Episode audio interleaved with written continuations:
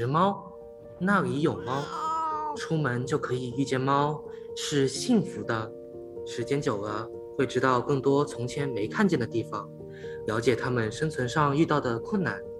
为了让猫可以真正幸福的生活，街坊们一直在努力。这些年来，这里出现过很多很多猫，新的、旧的、路过的、闪现过的，多得数不出。即使已经离开此地，仍希望各位好好的活下去。镰刀煞龙族，龙族人才济济，除了黑白霸和松尾黄两个各据一方的霸主，还有神出鬼没的黄药师。不知名母猫在盛夏为黄药师生下了六个孩子，六个小松尾之中，三色的最害羞，也就是龙五和龙六。老是躲起来，被遗忘一段时间后，就消失在草丛中。穿黄衣的几个都贪玩贪吃，尤其是龙一，所以他是最早被抓到的。后来幸运的得到上楼的机会，黄药师大概回到了他的桃花岛，大哥又上楼了。群龙顿时无首。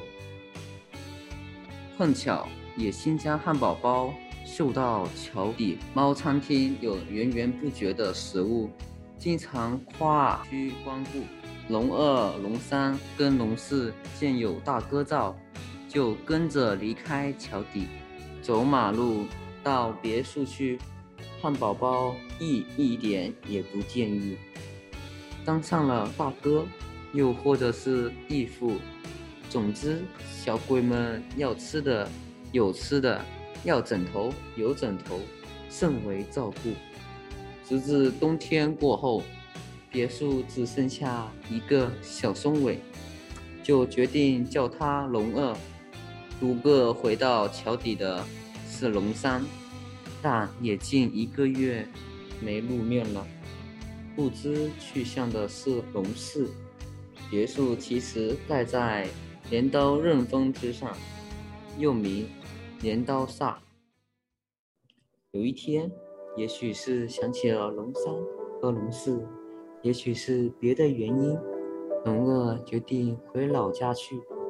兄弟找不着，心中满是失望，就在回程的路途中，在煞气腾腾的刀锋上，狠狠地。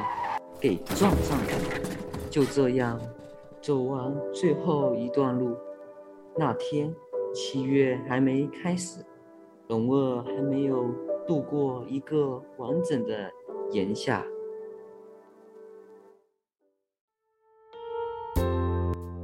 舞美，舞美原居在别墅内，笼内的猫共五只，都带有牌子猫的味道。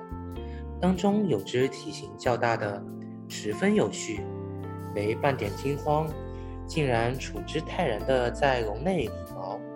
五位美女都被带往爱协绝育，而那位淡定姐，大概因为太友善或不懂怕，给爱协选中转往领养部，得到入屋的机会。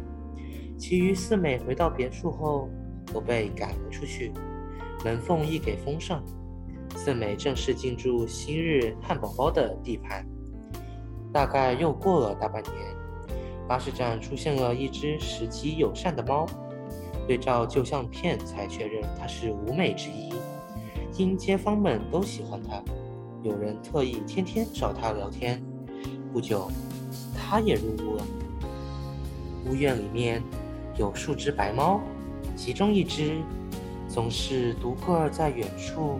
从不入群，也不爱别的猫走近，看似孤单，但独白并不冷漠。每当看见专程带食物来的妇人，都会高兴地上前迎接，表现友善。与其说是孤单，不如说是选择。独白选择了自己的生活方式。